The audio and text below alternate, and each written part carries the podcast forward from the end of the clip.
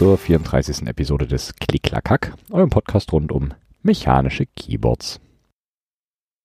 Ich hatte ja das letzte Mal erzählt von diversen Menschen auf Reddit, denen es nicht passt, wenn Frankenswitches Namen bekommen. Nun, wie gesagt, mir ist das relativ egal und ich habe mal ein kleines bisschen rumgespielt und habe dem Black Frankenswitch auch noch ein kleines Video verpasst. Wer das sehen will, der findet den Link in den Show Notes. Habt Spaß damit, weil ich hatte den auf jeden Fall. Und nein, keine Sorge, ich werde jetzt kein Keyboard-YouTube-Dude. Es kann sein, dass da ab und zu vielleicht was kommt, aber eher unregelmäßig und wahrscheinlich mit sehr, sehr großen Pausen dazwischen, weil das doch nochmal ein ganz anderer Aufwand ist, als einen Podcast aufzunehmen. Dann hat äh, Elon Musk quasi Twitter gekauft. Was hat das nun mit dem CCH zu tun? Viele wechseln die letzten Tage oder die letzte Woche von Twitter zu Mastodon. Damit euch natürlich keine News über den CCH entgehen, findet ihr den CCH auch auf Mastodon unter chaos.social.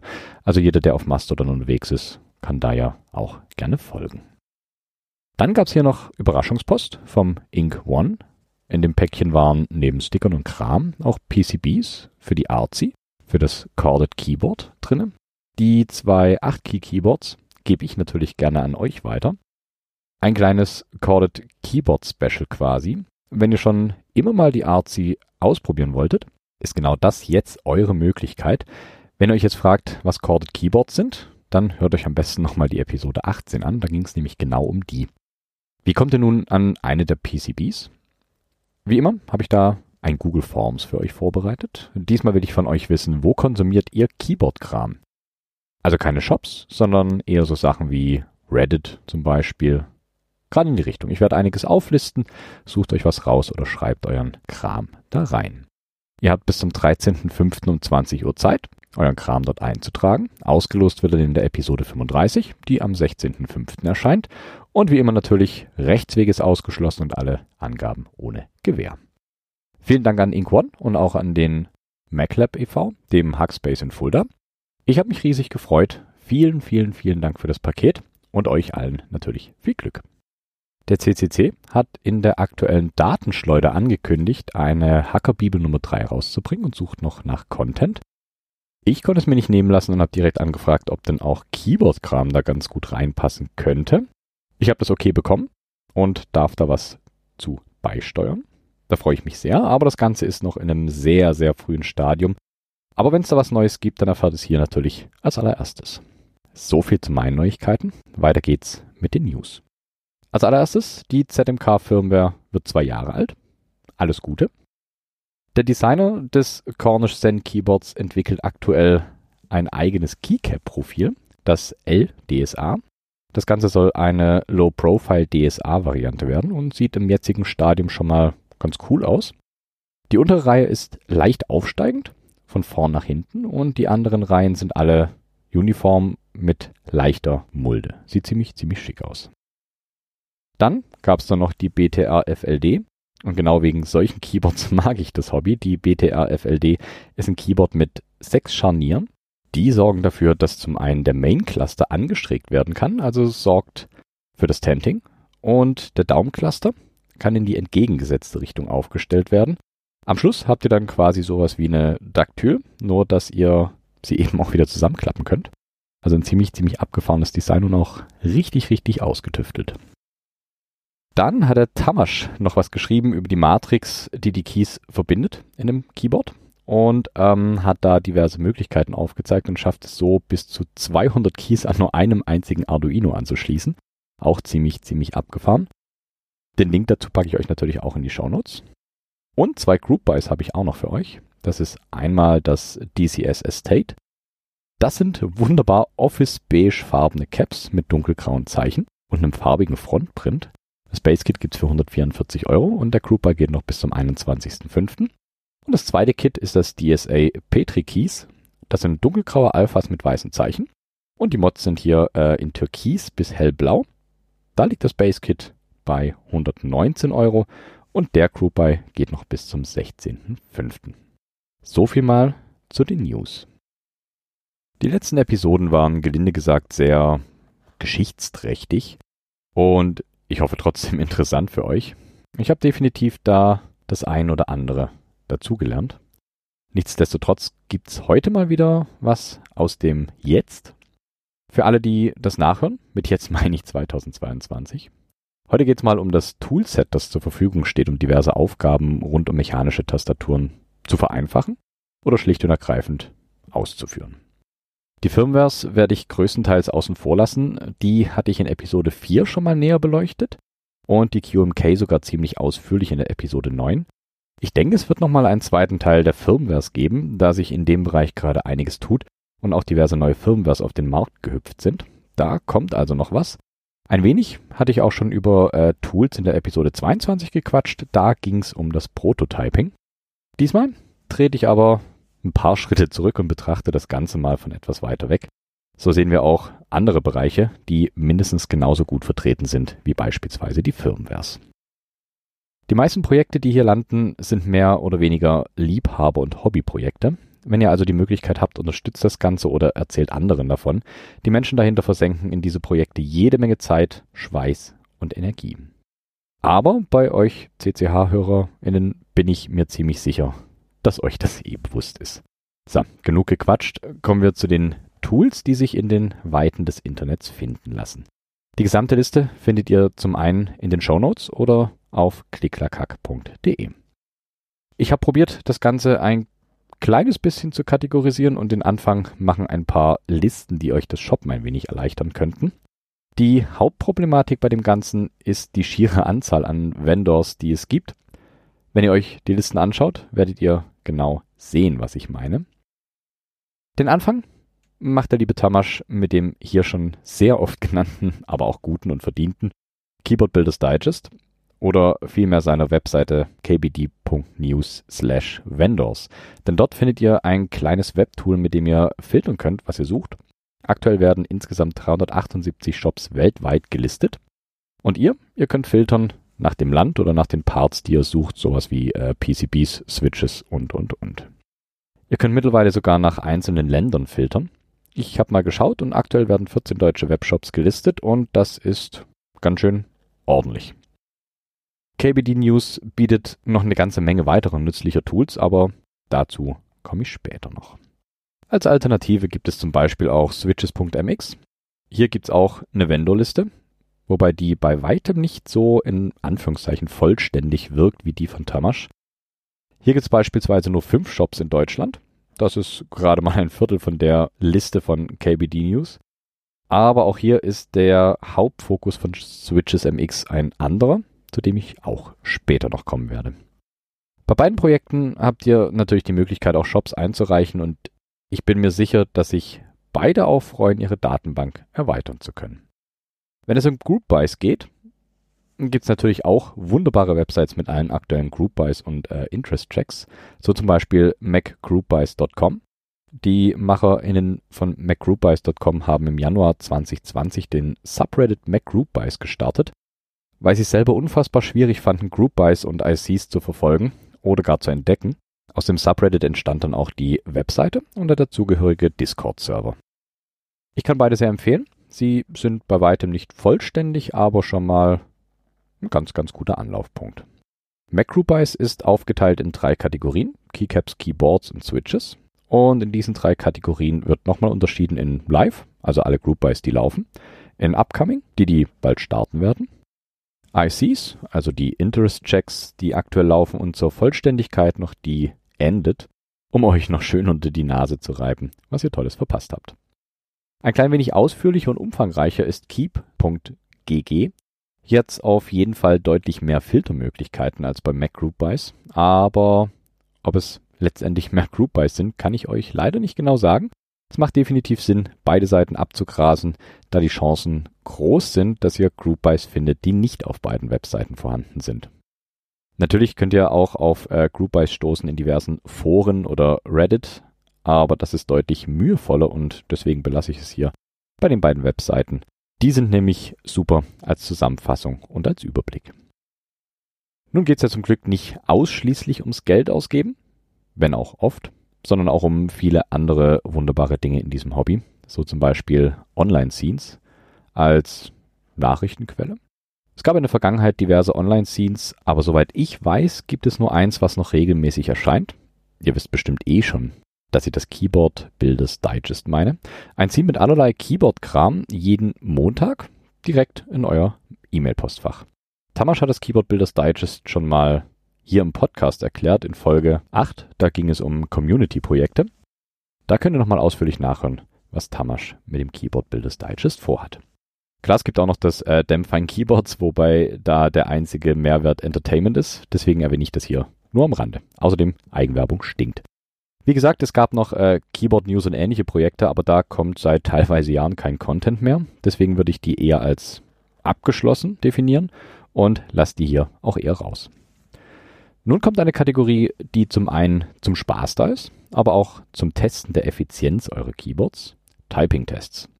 Typing-Tests dienen der Erfassung der Schreibgeschwindigkeit, gemessen in Words per Minute, kurz WPM. Die gibt's in verschiedensten Ausprägungen. Das bekannteste Beispiel dürfte wohl monkeytype.com sein. Monkeytype ist ziemlich umfangreich, inklusive Benutzeraccount und äh, Weltrangliste. Ihr könnt wählen, was ihr tippen wollt, Zitate, Random, Custom, alles Mögliche. Ihr könnt genauso den Zeitintervall einstellen, 15, 30, 60 oder 120 Sekunden. Und ihr könnt sogar euer Theme einstellen, alles ziemlich cool, sieht gut aus, benutze ich auch relativ oft. Auf diverse Typing-Tests gehe ich hier allerdings auch nicht näher ein, weil das Grundprinzip ist immer das gleiche. Ihr tippt und am Ende fällt raus, wie viele Wörter ihr pro Minute tippen könnt. Die gibt's auch wie Sand am Meer. Welches allerdings ein kleines bisschen hervorsticht, ist ein Tool, das nennt sich TT. Das ist quasi der Typing-Test fürs Terminal, also für die Fans der Command Line. Das ist ganz nett. Oder, was auch zu empfehlen ist und ganz witzig, ist typing.io. Das ist ein Typing-Test mit Code. Also wieder jede Menge Spielraum, je nach euren Bedürfnissen. Nun gibt es wieder ein kleines bisschen mehr Wissensvermittlung. Wenn ihr euch über Keyboards informieren wollt oder darüber nachdenkt, eins zu bauen oder gar zu designen, muss das Rad mit Sicherheit nicht neu erfunden werden. Zumindest die Basics findet ihr ganz gut dokumentiert im Netz. Tool Nummer eins hatte ich vorhin schon erwähnt, das ist switches.mx. Die vorhin genannte Vendorliste ist nur ein netter kleiner Nebeneffekt von Switches.mx. Switches.mx hat angefangen, Switches zu dokumentieren und das Ganze noch echt schick aufgearbeitet. Aktuell sind 158 Switches auf Switches.mx dokumentiert und ich habe Switches.mx auch zu Rate gezogen bei der Recherche zu den Plex Switches. Ihr könnt euch einerseits einfach inspirieren lassen und durchscrollen oder aber ihr filtert eure Suche zu den Faktoren, die ihr sucht. Filtern könnt ihr nach Herstellermarke und Typ. Wenn ihr euch einen Switch rausgepickt habt, offenbart sich die komplette Breite an Infos, der Mounting Type, die Spring, Volume, Lubrication Infos, Stem Construction, Actuation Force, die Materialien, Fotos zu den Switches. Zu guter Letzt bekommt ihr noch etwas und das zeigt, wie cool Projekte ineinander greifen können, ohne irgendwelche Streitigkeiten und Ausschlussverhalten. Ihr findet zu jedem Switch die Scorecard von Theremin Goat. Theremin Goat hat eine enorme, wenn das das richtige Wort ist, enorme Sammlung an Switches und testet die auch, beziehungsweise dokumentiert das Ganze und schreibt eben diese kleinen Scorecards. Die enthalten diverse Metriken, die es einfach machen sollen, den Switch einzuschätzen. Theremin Goat hat hier auch in der Community-Episode einen kleinen Beitrag, wo er nochmal sein Projekt vorstellt. Also hört euch die Folge vielleicht wirklich nochmal an. Wenn es mehr sein soll als reine Infos zu Switches, dann schaut euch Desk Authority an. Wenn ihr es noch nicht kennt, habt ihr was verpasst. Forum und Wiki zusammengenommen dürften die wohl größte Ansammlung an Wissen über mechanische und teils auch nicht mechanische Keyboards sein, die es weltweit und im Internet gibt eine schiere Menge an Infos, die von der Community zusammengetragen werden und dort dokumentiert. Habt ihr schon mal von KPT-Switches gehört? Ich auch nicht. Und ohne Deskfority wären mir die auch nie im Leben aufgefallen. Auf Deskfority findet ihr alles von Keyboards, egal ob modern oder vintage, Switches, Mods, Hersteller, Keycaps, Guides und sogar Trivia-Fakten über Keyboards, also eigentlich fast alles. Ein ähnliches Wiki-Projekt kenne ich nicht, aber dafür noch die zwei Hauptforen, die es im Hobby gibt, und zwar Keep Talk und Geekhack. Was soll ich sagen? Es sind Foren halt. Menschen diskutieren über Group Buys, ICs, Mods, Switches und alles andere. Der Umgangston ist allerdings nicht immer der angenehmste, muss ich auch dazu sagen, und der freundlichste mit Sicherheit auch nicht. Aber es sind halt Foren für ein Nischenthema und jeder ist da natürlich der Spezialist, so wie es in den meisten Foren ist. Foren haben irgendwie immer eine konservative Ader, wenn ich das so nennen kann. Und wenn etwas mal anders angepackt wird, als es sonst gemacht wird, gibt es mindestens erstmal kritische Blicke. Als Informationsquelle funktionieren sie aber recht gut und gerade wenn es um sehr spezifische Informationen geht, findet ihr dort mit Sicherheit den einen oder die andere, der die das gleiche Problem hatten. Wer mehr über die Basics der Keyboards erfahren will, der kann sich nochmal bei Tamasch umschauen. Der hat auf KBD News nämlich auch noch ein Keyboard-Lexikon, das die grundlegenden Begrifflichkeiten ganz gut beschreibt und auch wirklich sehr breit abdeckt. Neben Foren gibt es aber auch noch andere Möglichkeiten, in der Community aktiv zu werden. Discord ist in letzter Zeit das Ding schlechthin und ehe ihr euch verseht, seid ihr auf einmal in 30 verschiedenen Discord-Servern aktiv, die sich von den Mitgliedern aber zu, ich würde schätzen, 25% überschneiden. Die Welt ist halt ein Dorf. Den einen oder anderen Discord-Server packe ich euch natürlich auch mit in die Show Notes. Wie ihr seht, gibt's allein im Bereich der Community schon enorm viele Anknüpfpunkte und für jeden sollte da, denke ich, was dabei sein. Jetzt kommen die Tools, die wieder ein kleines bisschen technischer sind und euch beim Keyboardbau helfen oder helfen sollen. Die QMK hatte hier ja wie gesagt schon ihre eigene Episode und als Linux-User benutze ich die QMK innerhalb der Command-Line.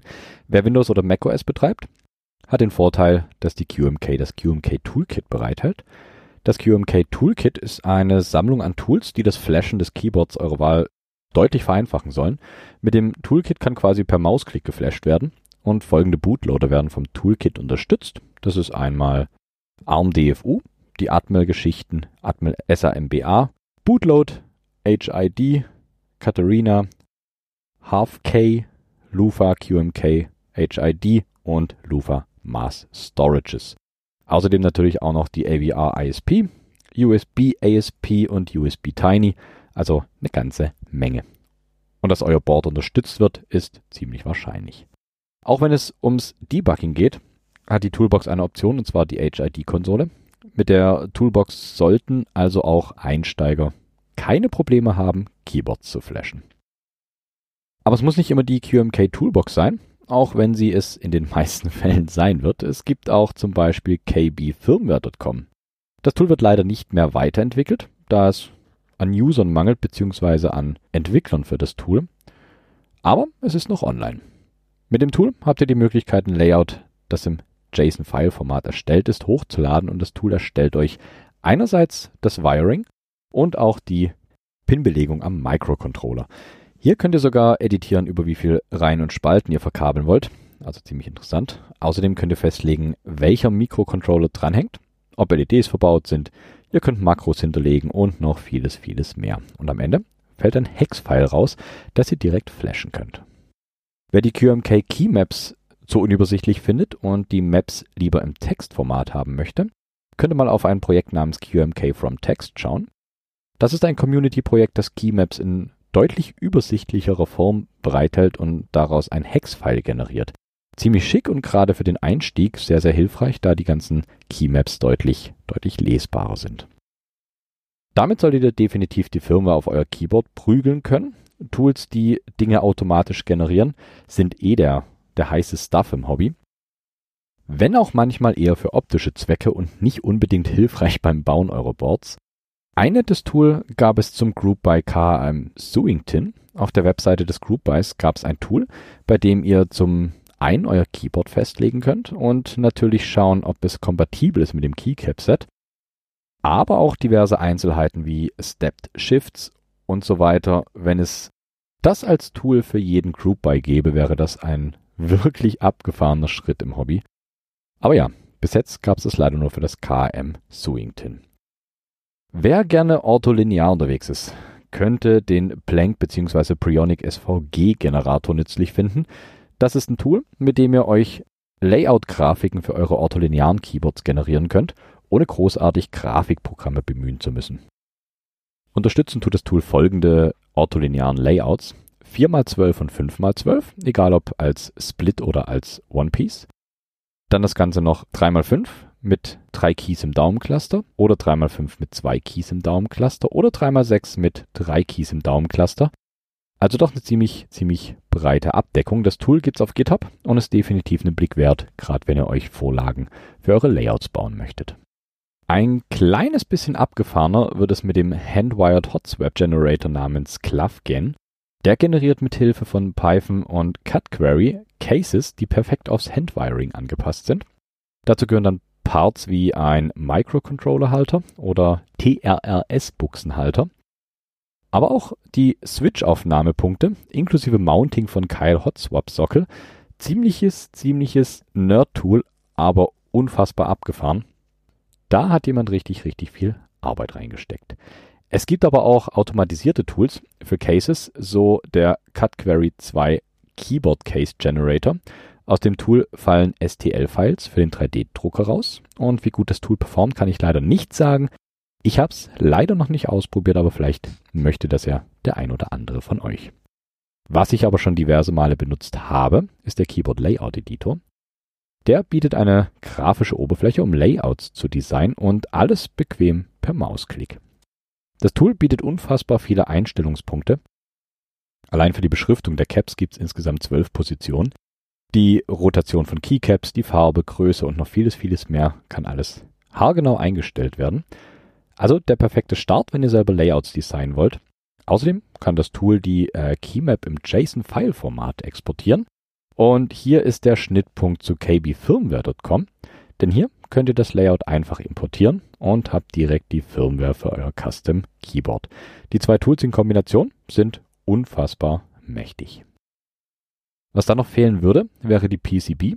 Die könnt ihr entweder in Handarbeit erstellen, Anleitung gibt es äh, hier zum Beispiel von AI Free. Die haben sogar ein ganzes PCB Designer Wiki. Oder ihr probiert den KLE PCB Generator. Der, so sagt es die Doku, kann aus einem JSON-File eine PCB generieren. Probiert habe ich es noch nicht, aber das steht ganz oben auf der Liste der Tools, die als nächstes getestet werden. Leider sind noch nicht alle Ideen umgesetzt, aber folgende Features sind auf jeden Fall für die Zukunft geplant der Support für gedrehte Keys, der Support für das ISO-Enter, ähm, der Support für Alps-Footprints, dann die Footprints für äh, Switches mit Stabilizern, besonders für vertikal angeordnete Keys und auch ein besserer Weg, die Keys bzw. die Reihen und Spalten besser miteinander zu verbinden. Dann gibt es aber auch noch Tools, die anders sind als andere. Hier denke ich an den Keyboard Sound Simulator, Keyboard auswählen, Farbe des Boards und die Switches, die ihr hören wollt und lostippen. Das gibt einem wirklich nur den ungefähren Eindruck, wie das Brett klingt, aber es ist ein sehr lustiges Tool für zwischendurch. Anders dagegen ist der IBM Keyboard Part Number Finder von Admiral Sharkey. Gerade für diejenigen unter euch, die äh, Vintage IBM Keyboards lieben, ein unerlässliches Tool, um Keyboards zu identifizieren, inklusive der dazugehörigen Serial Numbers. Das Tool führt euch Schritt für Schritt durch das Ganze und fragt nach Farbe des Boards, nach der Größe, welches IBM-Logo, welche Switches verbaut sind und so weiter. Am Ende bekommt ihr ein Board präsentiert, das zu eurem Keyboard passen sollte und natürlich auch die passende Part-Number dazu. Das ist ziemlich schick aufgebaut und selbst wenn man nicht nach einem äh, IBM-Keyboard schaut, auf jeden Fall einen Blick wert. Dann sind da noch Tools, die euch helfen, Faktoren zu vergleichen. Zum einen wäre da die äh, Split Comparison. Hier habt ihr die Auswahl aus einer relativ enorm langen Liste an Split Keyboards und das Tool legt die jeweils rechte Seite des Split Keyboards übereinander. So könnt ihr die Größen und die Anordnung der Keys vergleichen und entscheiden, ob die jeweilige Split für euch geeignet sein könnte. Wenn ihr noch nicht genau wisst, welche Splits ihr vergleichen wollt, könnt ihr natürlich auch nach Kriterien filtern, so wie die Anzahl der Keys oder der Reihen Macht auch Spaß, wenn ihr nicht gerade vor einer Entscheidung steht, sondern einfach mal schauen wollt. Und zum anderen könnt ihr mit äh, keycaps.info auch Keycap-Profile vergleichen. Entweder lasst ihr euch die Profile untereinander anzeigen oder ihr stackt das Ganze und habt so den direkten Vergleich der Keycap-Profile.